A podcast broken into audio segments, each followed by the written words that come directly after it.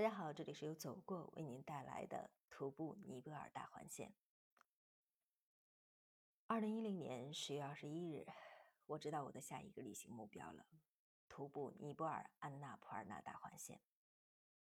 人的一生也许只有两种刻骨铭心的经历：一是爱情，一是旅行。刻骨铭心的爱情是可遇不可求的，不是你想要就有的；刻骨铭心的旅行。却是可以追求的，所以也是最值得重视的。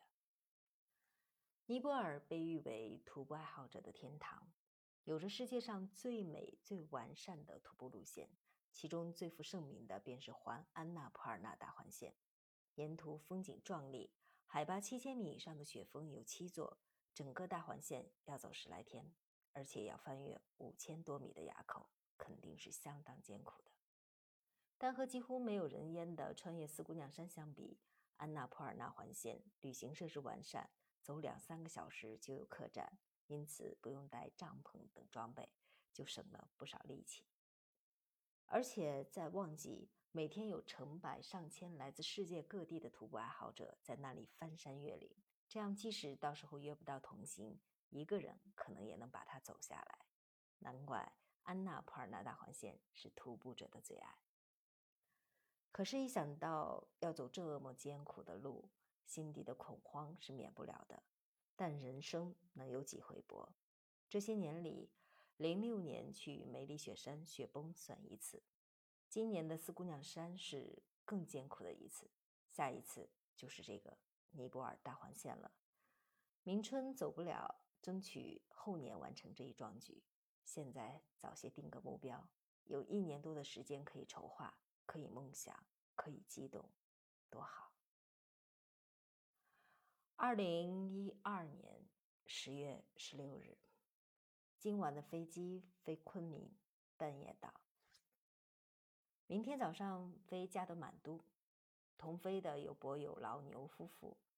行李整理了好几遍，最后还是拿下了一套内衣、一双厚袜子。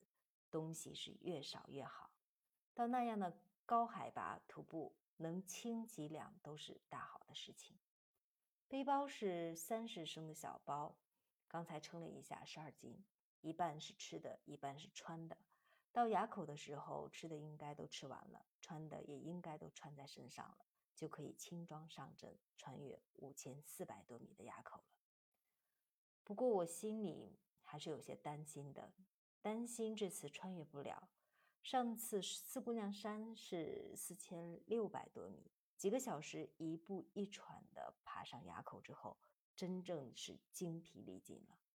这次大环的垭口穿越要花整整一天的时间，而且上去之后冰天雪地，真不知能不能挺过去。不行的话，我也许在风景如画的马南，海拔三千四百六十九米的时候住个几天。就撤回原路返回了，到满南再做最后的决定吧。临行了，有些小小的激动，在尼泊尔争取每天在纸上写几笔，做个纪念，纪念这一生中恐怕是最后一次，也应该是最长一次的高山徒步。还在听，放下西凉，无人管，我一心只想往宝川。